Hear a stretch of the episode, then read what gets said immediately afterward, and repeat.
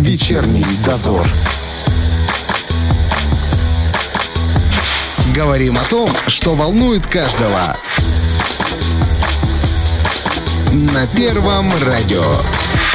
17.09 в Приднестровье. Демидова и Трощинский в эфире. А сегодня мы будем говорить э, в ближайший час о довольно-таки серьезной теме, о жертвах вообще политических репрессий. По большей части весь мир вспоминает в конце октября, как раз когда памятная дата. Однако работа над тем, чтобы имена репрессированных не были утрачены и забыты, она ведется постоянно. И на нашей территории в том числе. Причем эта работа проводится не один десяток лет.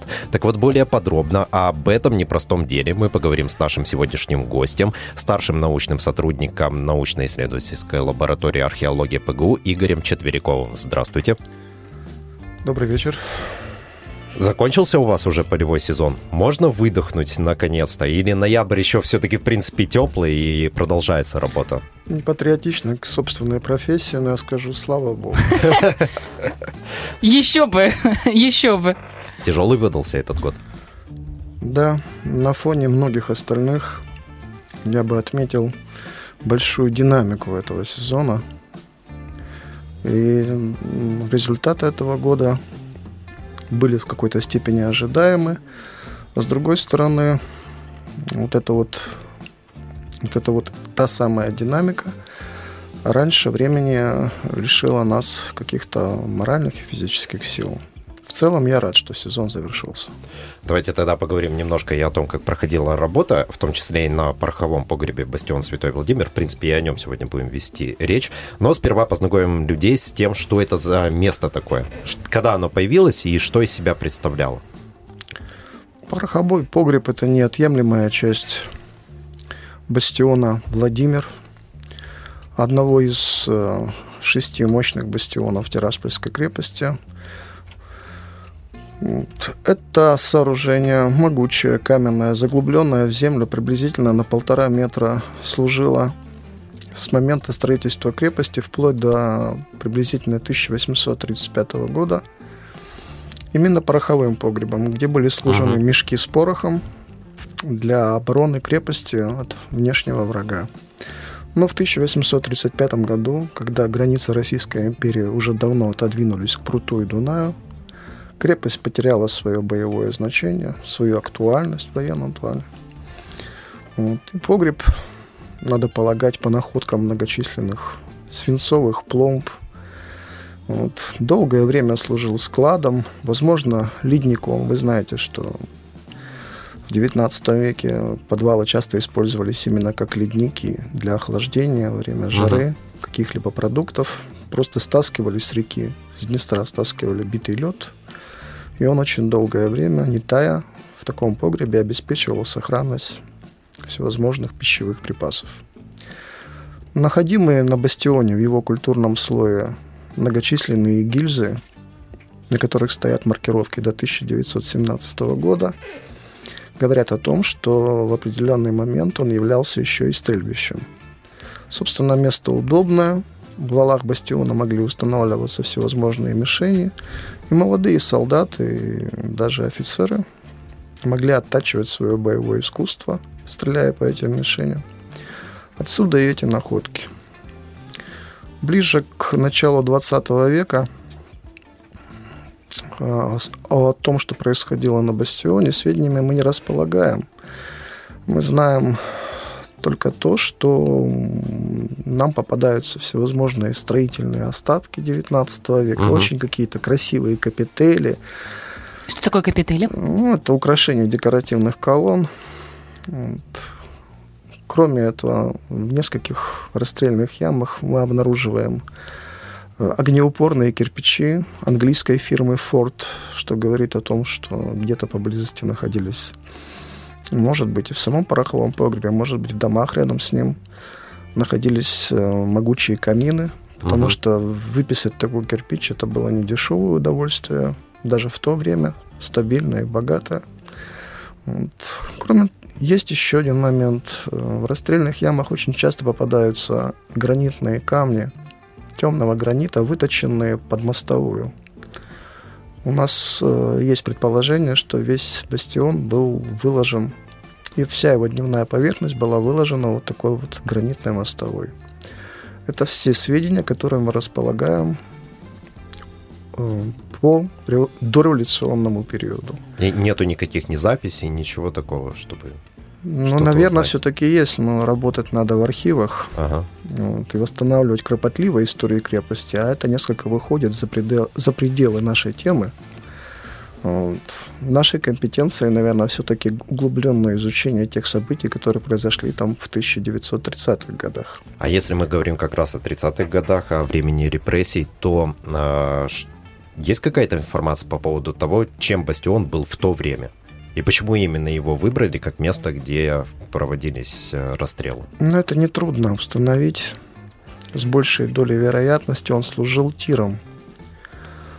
Тиром для стрельбы из мелкокалиберных винтовок и пистолетов. Это потому что там насыпь вот это вот имеется? Нет, э, это сам бастион, а пороховой погреб служил стрельбищем. Ага, Внутри погреба... внутри именно. как- да, когда Ага. в девя- 1991-92 годах там проводили ремонт торцевых стен, рабочие постоянно рассказывали о том, что на слагающих стены известняковых блоках они находили выбоины от пуль, и сами пули, которые довольно неглубоко, камень мягкий, вошли в эти стены. Поначалу мы связывали это с репрессиями, но со временем мы поняли, что использование малокалиберного патрона, которое впоследствии имело трагические последствия для жителей Молдавской автономной республики в 30-х годах, напрямую связано с тем, что в погребе находился тир. И этот патрон, довольно дешевый в производстве, находился там массами. То есть Мгм. был заготовлен для нужд ОСВЯХИМа, Общество содействия армии и военно-морскому флоту. Наверное, вы знаете, что существовало такое общество для подготовки юношей и девушек к, к борьбе за торжество социализма, к войнам, к защите Отечества, ну и так далее. Я не стал бы углубляться в эту тему. Вот. И патрон этот очень дешевый, являлся лицензионным. Он производился по лицензии американской фирмы и назывался 22 Long Rifle. Калибр 5,6 миллиметров. Вот. Также поставлялся в СССР массово патрон фирмы ГИКО Германии, город Карлсруэ. Почему использовались вот эти мелкокалиберные патроны? Несмотря на свою малую убойную силу и малошумность, они позволяли имитировать боевую подготовку, тратить на обучение стрелка боевые патроны Мгм. было по меньшей мере, ну, наверное, слишком недальновидно. Поэтому юноши и девушек учили стрелять, как и нас, собственно, в советское время, в советских тирах, учили стрелять вот этими мелкокалиберными патронами. То, что потом их использовали для совершения страшных деяний, ну что ж, один из таких вот моментов истории, которые никто не может предугадать. Совпадение места, совпадение времени. Вот. Поэтому мы можем с уверенностью говорить, в погребе находился стрелковый тир. И именно поэтому, получается, выбрали, чтобы не... Уж простите за грубость, недалеко было ходить за оружием и боеприпасами. Совершенно верно. Совершенно верно. Запас патронов был на месте. Заготовлен, скорее всего, на несколько лет вперед. Что вообще известно о репрессиях э, на территории МССР, ну и в частности на нашей большей территории? Приднестровский край, как показывают архивные документы, он считался неблагополучным у советской власти.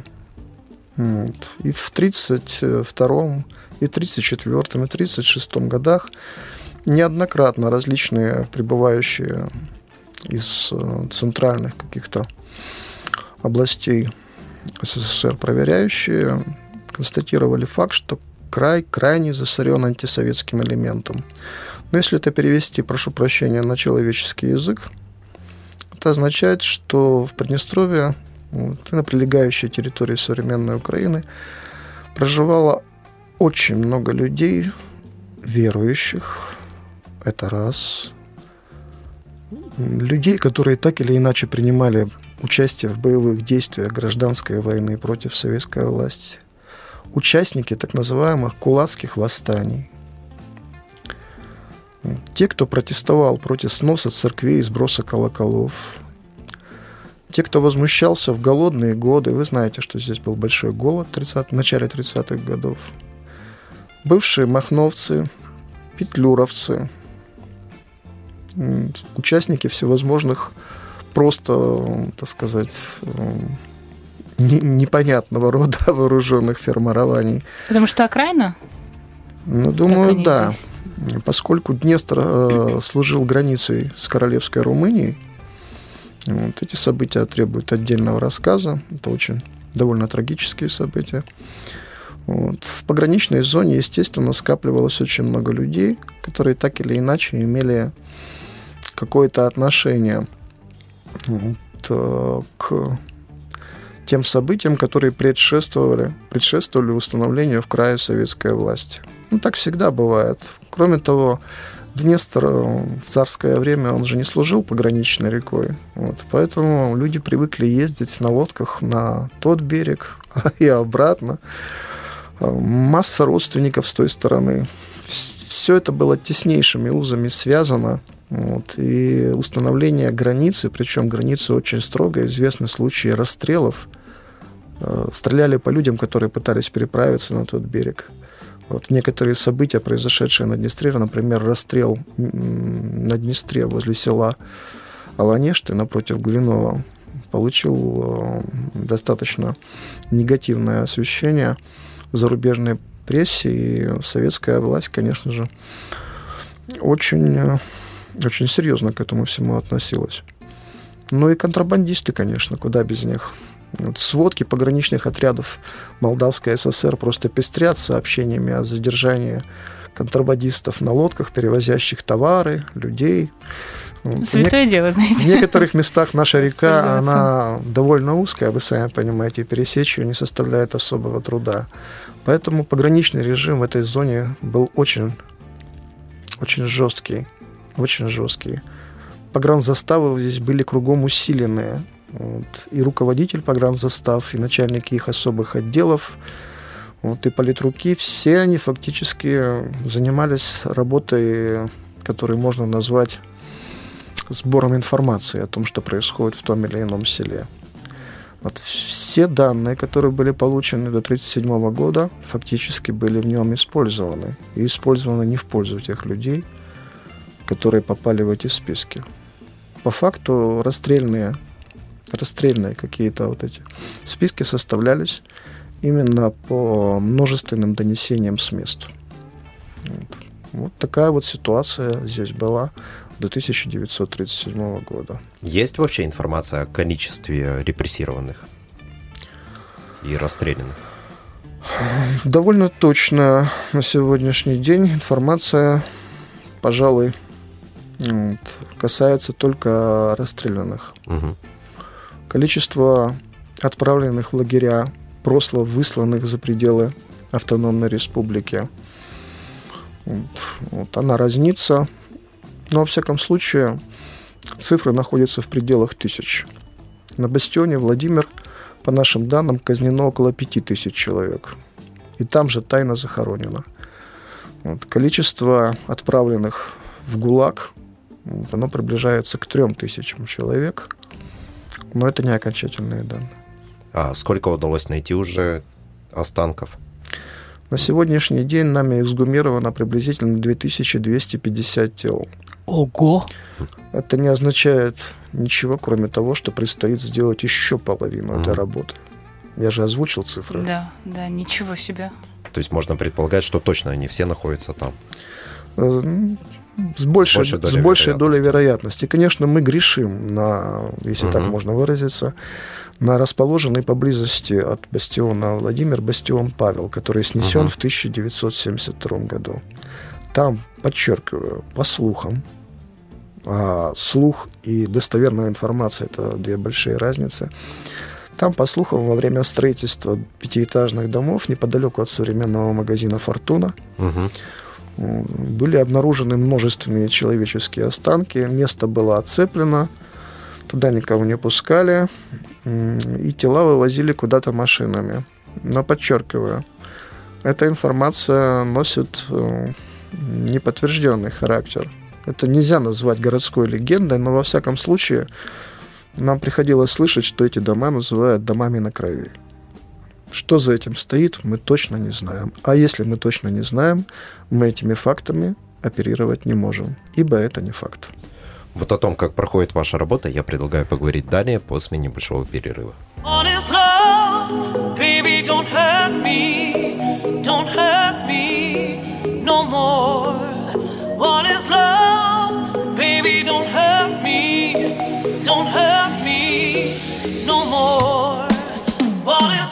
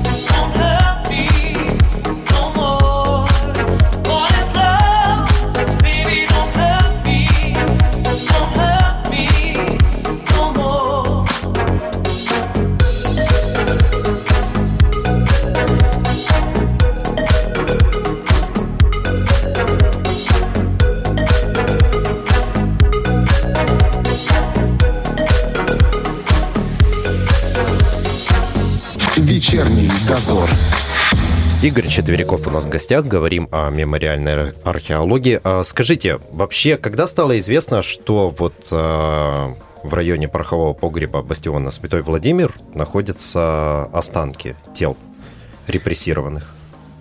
Летом 1991 года. Тогда, когда бастион передали на баланс нынешнего Тираспольского объединенного музея, тогда историко-краеведческого музея города Тирасполя, была задумана масштабная реконструкция объекта, Мгм. которая включала облагораживание его валов, которые изрядно оплыли за прошедшие столетия. Ну и, конечно же, нивелировка внутренней поверхности вокруг порохового погреба. Да не будет ни для кого секретом, что по состоянию на 1991 год сам бастион в какой-то мере служил стихийной свалкой. Начав там археологические работы, мы убедились воочию, что земная поверхность местами поднята до 60 сантиметров за счет э, сброса бытового и строительного мусора. Ужас. Она То трамбуется и трамбуется. Она да? трамбовала, зарастала травой, ну и так далее, и так далее. И вот когда было решено вот, снивелировать все, тут, все вот эти неровности, так сказать, действительно выровнять поверхность вокруг порохового погреба, вот, были вызваны экскаваторы, которые своими ковшами начали эту работу. Ну и в некоторых местах требовалось не просто подровнять вал, но, может быть, э, его как- каким-то образом даже убрать. Вот, клались коммуникации. Я, чего? я уверен, что именно коммуникации клались трубы отопления. Ага. К соседним домам, получается? Не к соседним домам, а от соседних домов к пороховому погребу. А. Потому что Всё, наличие, в нем предполагалось наличие музея истории Тираспольской крепости, Мгм. а для этого нужно было отопление. Понимаете, в погребе содержа- содержать экспозицию музея себе дороже. Вот. И во время одного из вот этих накопов, которые производили экскаваторы, для того, чтобы уложить огромные бетонные саркофаги, скрывающие плиты, не плиты, а трубы отопления, экскаватор поднял на воздух массу скелетизированных человеческих останков. То же самое произошло в западном и северном секторах бастиона. То есть находки не были единичными. Сразу же были вызваны солдаты, насколько мне известно, судя по погонам и внутренних войск, и э, офицеры этого подразделения. Раскопки приняли характер эксгумации. Уголовное дело, я так понимаю, заведено не было. Во всяком случае, сведений о нем у нас нет. И э, экскаватор, черпая в расстрельной яме своим ковшом, вытаскивал и вытаскивал людей, сгружая останки рядом с ямой. Осуществлялся с такой, я бы сказал, неуглубленный перебор этих останков. Что, разве так можно делать экскаватором? Да, следы экскаватора мы обнаружили на этих ямах в 1994 году. Вы знаете, что ковш экскаватора оставляет характерные параллельные следы. Ну, никаких сомнений, что это делалось практически техникой. Это очень жестко, мягко говоря. Ну, так как-то, мне кажется, не по-человечески, что ли. Наверное, мы тоже не одобряем. Археолог не может одобрить подобного метода. Вот, видимо, они торопились. Видимо, объект нужно было в, в таком вот э, процессуальном плане немедленно закрыть. То есть сделать это очень быстро, потому что перезахоронение останков, громкое, кстати, перезахоронение, состоялось уже в сентябре 1991 года при большом стечении народа. Впервые, наверное, в постсоветской истории, вот Тирасполь, наверное, впереди планеты всей в этом плане. Вот, э, погибшим в годы репрессий были отданы не только человеческие, но и духовные, и воинские почести, и это выгодно отличает э, процесс эксгумации, вот этой вот э, спонтанной эксгумации 91 года в Тирасполе от э, подобных эксгумаций на территории бывшего СССР. Началь- начальных эксгумаций. У нас это как-то все сразу сложилось и срослось. И не было никаких сомнений в том, что это именно 37-38 год. Почему не было никаких сомнений? Вот. Может быть, я и предваряю ваш вопрос. Ну Но да. попытаюсь на него ответить. Э, В Краеведческий музей не поступило ни одного экспоната этого времени. Документация этих раскопок не велась. Но работая на бастионе больше семи лет, я нисколько не сомневаюсь, что именно тогда, в 91 году, были обнаружены и первые письменные документы, и деньги 30-х годов, и разные другие находки, которые с неопровержимой точностью указали именно на эту дату. И куда они все делись? Тайна сия великая есть. Серьезно? Знаете, до сих, пор не, до сих пор неизвестно. Вот, С удовольствием бы навел справки, но, наверное, это нужно сделать как-нибудь потом, после окончания основного блока работ. Тех, кого в 91 году захоронили, пытались как-то выяснить их личности, хоть какие-то данные о них? Или просто всех сгребли и... Значит, в братскую земле. могилу было опущено 43 деревянных ящика. Вот, они видны очень хорошо на фотографиях, сделанных в 91 году. Вместимость одного ящика от 6 до 7 человек. Исходя из этого, мы округленно предполагаем цифру в 250 скелетизированных тел. Разумеется, установить их личности никто не пытался. Вот с самого факта обнаружения подобных останков, достаточно громкого для постсоветского социума Тирасполя, мне кажется, было достаточно для того, чтобы нервы и эмоции взяли верх над э, трезвым разумом. Собственно, что можно было требовать от солдат срочной службы? Ну, подумайте сами. Археологов среди них не было, специалистов по эксгумациям тоже. Вот. Если и были какие-то документы, то они, безусловно, разошлись по рукам. Либо, либо Или выкинутый вообще. либо, да, это самый худший вариант. Просто выброшены, прочитаны, но даты на документах Мгм. сразу указали искомую хронологическую точку отсчета. А позднее пытались э, эти останки изучить? Или не подходили ну, к это этому вопрос, вопрос, мне кажется, э, у вас немножко некорректен. Изучить останки – это взять либо анализ ДНК, либо найти родственников человека по Мгм. найденным предметам. Нет, вы знаете, единичные случаи есть, как, например, с, с тем человеком, который, который был частично мумифицирован и погребен на бастионе вот сейчас, в 2021 году. А к остальной массе это абсолютно неприменимо. Прошло очень много лет. Найти родственников людей по анализу ДНК – это по факту огромная программа, которая должна быть принята и финансироваться она должна соответственно. И поиск должен идти не только на территории нынешнего Приднестровья, но и на сопредельных территориях. Получается, и в Молдове, и на Украине. Потому что казненные родились и там, и там, и проживали в тех местах. И их родственников очень много осталось и на том берегу, и вот сейчас к востоку от наших границ. Нет, эта программа очень серьезная. Вот, поэтому мы сосредоточили свои усилия на установлении общего списка погибших.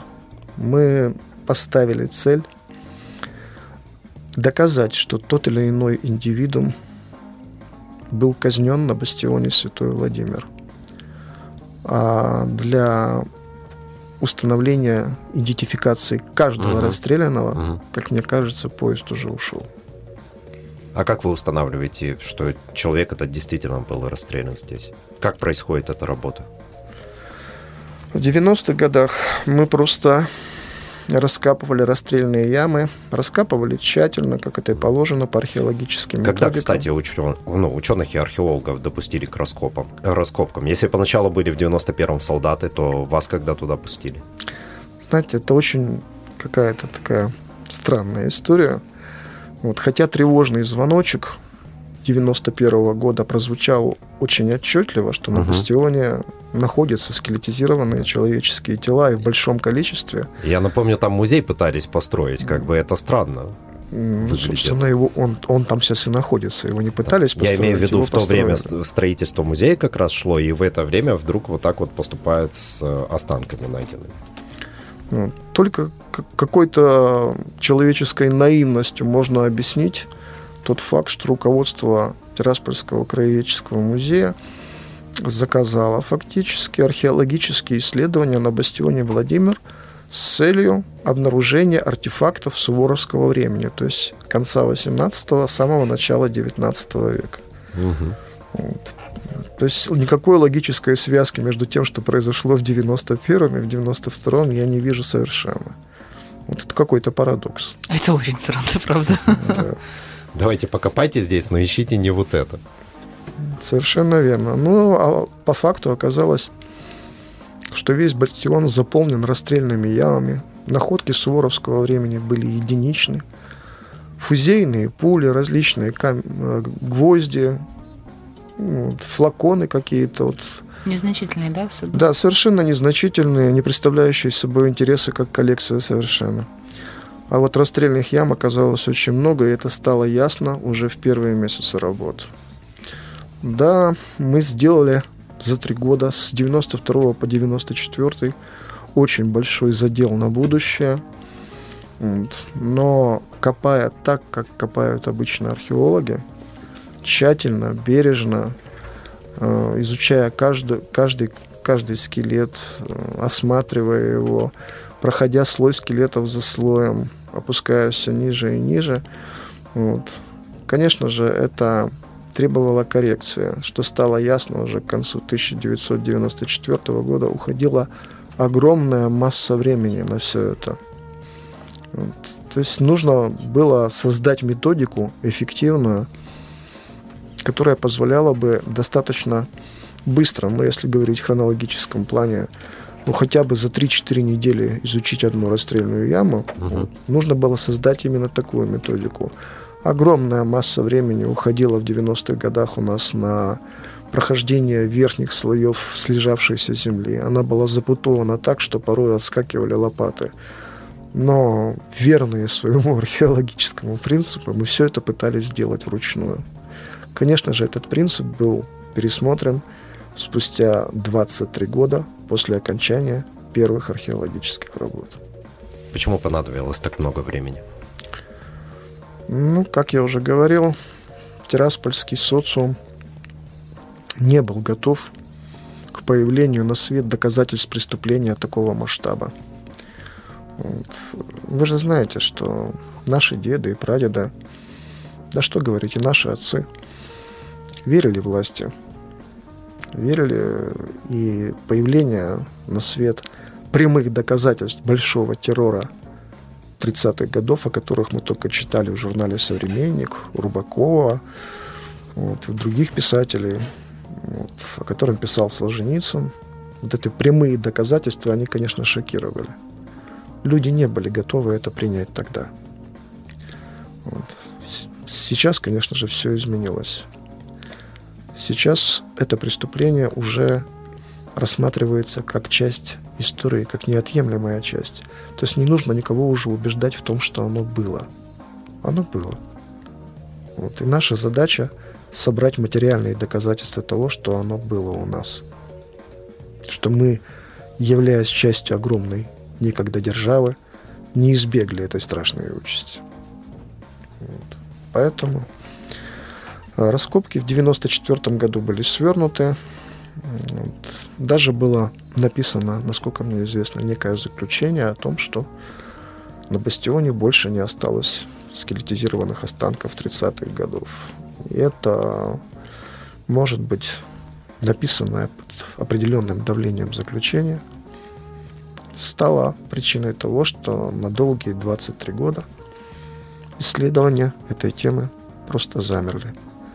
Они замерли в археологическом плане, зато получило точку отсчета историографическое исследование. Вот в этот, за эти 23 года с 1994 по 2017 к теме репрессий Молдавской ССР обратилось большое количество исследователей, собравших колоссальный, колоссальный архивный материал, собравших огромное количество воспоминаний. За это время была создана Ассоциация жертв политических репрессий в Тирасполе. Произошло многое, что сделало возможным эти раскопки в 2017 году. Ну и прежде всего изменилось отношение власти. Если мы э, с 92 по 94 год ощущали, конечно, поддержку, нам сочувствовали, нам помогали, вот, то с 2017 года эта помощь, вот, она стала всеобъемлющей. Мы просто получили абсолютный допинг. Появился стимул. Мы поняли, что эти работы не просто работы, отработал и ушел, а эти работы очень нужны людям. Вот давайте остановимся на, на вот именно на этом тезисе. Я предлагаю еще обсудить тогда, как именно проходят эти работы, но маленький перерыв и продолжим. Вечерний дозор. Старший научный сотрудник НИЛ археологии ПГУ Игорь Четверяков у нас в гостях. А расскажите, как организована ваша работа на территории погреба святого а, бастиона Святой Владимир? Работа наша разбита на несколько этапов. Первый этап – это обнаружение объекта. Второй этап – подготовка объекта непосредственно к выемке скелетизированных останков. И третий этап – это так называемая планиграфия, расчистка верхнего слоя погибших для того, чтобы можно было сделать видео и фотографии, чтобы uh-huh. было прямое научное доказательство, что в яме находится в анатомическом порядке останки людей. И, наконец, четвертый этап, поэтапно, постепенная выемка останков, упаковка их и подготовка к перезахоронению возле деревянной церкви новомучеников и исповедников церкви Это русской. рядом, который Да, находится, в, да? братской, в братскую могилу, которая в настоящий момент, как я уже говорил, в себя вмещает около 2250 тел. А находите какие-то вещи или большинство не сохранилось? Нет, как и в любой археологической работе, вот, бывают какие-то отклонения от нормы. Значит, коллекция предметов, обнаруженных на телах убитых, она с каждым годом возрастает, естественно, и в ней появляются какие-то совершенно иногда неожиданные, непривычные нашему глазу находки. Все-таки человек это индивидуальность. Мгм. И каждого что-то свое было, да? Ну, иногда, момент? понимаете, вот, когда видишь брошку в виде слона на теле женщины, вот, вот, это как-то умиляет, с Мгм. одной стороны. С другой стороны, ты потрясен тем, что вот этот предмет, практически не изменившись, пролежал в земле более 80 лет. Да, мы находим очень много предметов, но, как правило, эти предметы очень сильно нивелированы тюремным бытом. Люди перед расстрелом содержались какое-то время в тюрьме, а тюремный быт, он очень однообразен. Мгм. Это кружки, тарелки, у женщин очень часто зубные щетки, Мгм. фарфоровые чашки, стаканы всевозможные, курильные принадлежности, пачки табака, табачная бумага, спички. Вот, вот это вот называется тюремный быт. В этом году нашли даже нож, сделанный из деревянной щепки, заточенный до такой степени, что им можно было что-то нарезать. Ну и опять же в 2019 обнаружили зубную щетку, край которой ручка, ручка которой была заточена как бритва. Ей действительно можно было бриться. Вот такие вот какие-то причудливые вот, изгибы тюремного быта, вот мы их наблюдаем. А какие находки помогают определить, что м, здесь, вот в этой расстрельной яме, действительно находятся люди из расстрельного списка?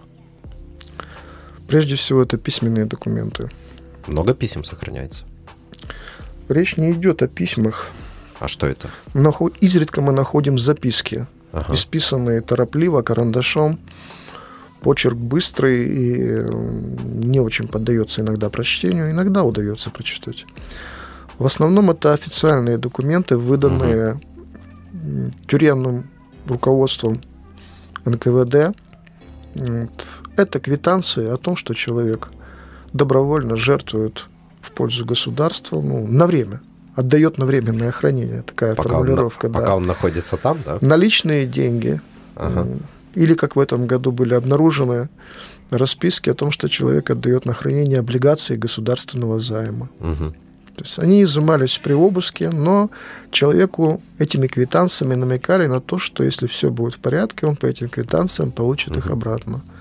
Вот. Многие наивные, репрессированные, вот они до конца с собой носили эти документы в кошельках, в, пор- в небольших портмоне, в карманах. И когда мы разворачиваем подобный документ, вы знаете, многие из них действительно сохраняются великолепно. Это зависит от температурного режима в расстрельной Мгм. яме. В сырости, конечно, документ сохраняется хорошо. Вот когда его вытаскиваешь, с этого момента начинается фактически бег на перегонки с деструктивной ролью природы. Попадая на современный воздух, под современное, под солнце, вот, температурный режим исчезает, и документ начинает дефрагментироваться. Он превращается в пергамент и начинает рассыпаться. Поэтому мы действительно пытаемся опередить этот процесс, и наша методика подразумевает, что документ будет раскрыт немедленно после его обнаружения. Мгм. Всякие дальнейшие действия, положение его под стекло, выпрямление и так далее, и так далее, это уже второстепенно. Главное раскрыть немедленно, чтобы был читаем текст. И Текст, сфотографировать, наверное, да? разумеется. Делаются рабочие фотографии, но, конечно же, после всех манипуляций документ сканируется в высоком разрешении и становится уже не просто артефактом, а становится уже документом эпохи, по которому можно делать какие-то выводы и, в частности, установить фамилию тому, кому он принадлежал. Установление одной фамилии это, это отличный результат. Двух или трех для одной расстрельной ямы. Это потрясающий результат. А сколько в яме в среднем обнаруживается останков? Ну, От 45 приблизительно до 170 человек. Это так, 5% максимум получается. Очень да, мало. ну, количество варьирует. Каждый, каждый, Расстрельный список каждого дня, он разный.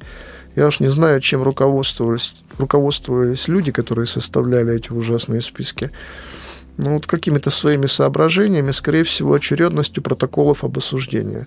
То есть бюрократия в НКВД Мгм. в 30-е годы была развита очень сильно. Э, Их бухгалтерия была абсолютно точной. У нас есть даже сведения, что случайно перепутав фамилию человека, этого человека возвращались с расстрела, И потом в следующий раз отправляли. дожидались, когда Ага. документально будет оформлена его настоящая фамилия, и потом все Понятно. равно расстреливали. То есть вот такой вот не- нехо- нехороший совершенно, я бы сказал, отвратительная бухгалтерия велась. Вот. Э, Почему вот найденный документ или два, или три сразу восстанавливает список всех людей, которые были казнены в, этой, э, в этот день и захоронены в этой расстрельной яме? Вот этот период, который прошел с 1994 по 2017, он, по счастью, подарил нам энтузиастов, которые смогли, работая в архивах, получить копии расстрельных документов НКВД МССР за 1937-1938 год. Мгм. Вот благодаря вот этим документам нам достаточно в поисковую базу данных ввести одну фамилию, имя и отчество. Вот. И тут же перед нами всплывает весь расстрельный список вот этого дня. Результат невероятный. Соединение архивной работы и археологической помогло на сегодняшний день восстановить 1890 имен. Фамилии и имен людей, которые были убиты на этом бастионе. Да, конкретно, установ... конкретно обнаружены останки всего 35 или 36 человек. Это тех, кого можно опознать конкретную Да, личность. по Потому что документ, документам. найденный на человеке, Ага, удостоверяет рубашки, его например, непосредственно. Совершенно верно. А вот списком мы знаем 1890 человек из 2250. На мой взгляд, это очень хороший научный результат. Э, С родственниками пытаетесь как-то связаться тех С родственники, родственники связываются с нами сами. сами, да? Да. Особенно интенсивно это происходит за последние годы, когда благодаря средствам массовой информации вот, республика узнала об этом совершенном преступлении, о том, что идут археологические работы, о том, что есть возможность прояснить судьбу людей, которые Ага. давным-давно пропали. Нельзя сказать, что люди не пытались узнать об этой судьбе, но реабилитация 50-х годов и конца 80-х, да, она давала справки о том, что человек убит, но место захоронения не указывалось никогда. Это был железный принцип. Место захоронения скрывалось с особой тщательностью, на то были соответствующие указания и директивы Москвы. Вот, а сейчас, сейчас стало это намного легче. К нам постоянно, вот, с периодичностью, может быть, раз-два в неделю обращаются люди, которые пытаются найти своих погибших. Наиболее сильным, конечно, так сказать, фактом, который мне запомнился в этом году, было обращение людей с такой просьбой, и человек, которого они искали, был расстрелян день в день Когда они обратились? Да. День в день. То есть он, они обратились Мгм. на какую-то годовщину его гибели. Мы изгумировали эту яму непосредственно перед этим обращением. Вот это, конечно, заставляет думать о том, что в этом мире очень сильно все взаимосвязано, в том числе и в человеческой ноосфере. У нас буквально одна минута осталась. А, Ответьте на такой вопрос. Как по-вашему, почему ваша работа важна? Ну, наверное, археолог – это человек, который находится между прошлым и будущим. Восстановление истории, она проходит не только в кабинетах, хотя и в кабинетах тоже. Без наших доказательств вот, история будет бедна. Что говорить? История, современная история человечества, история человеческой цивилизации, она насчитывает, ну, ну пускай 7 тысяч лет, ну, пускай, пускай 6, вот так, Мгм. вот, кому как нравится. Древние цивилизации Месопотамии, Египта, Греции, Рима. Это все замечательно, но ведь существует огромный массив человеческой жизнедеятельности, который уходит в глубины веков. Прямо в 40 тысяч лет назад, в 100 тысяч. Конечно же, мы ничего не знаем об этом времени. Мы ничего не знаем о народах, которые не имели своей письменности. Вот. А что говорить о, о преступлениях, которые тщательно скрывались, человеческих преступлений? Мы чувствуем себя фактически следователями на раскопе. Мы раскрываем это. Конечно, нам нужно сейчас. Будем надеяться, что вам хватит сил продолжать вашу работу, потому что вы делаете крайне полезное дело. Спасибо, что сегодня были у нас в гостях. А у нас был старший научный сотрудник НИЛ археология ПГУ Игорь Четверяков сегодня. Вечерний дозор.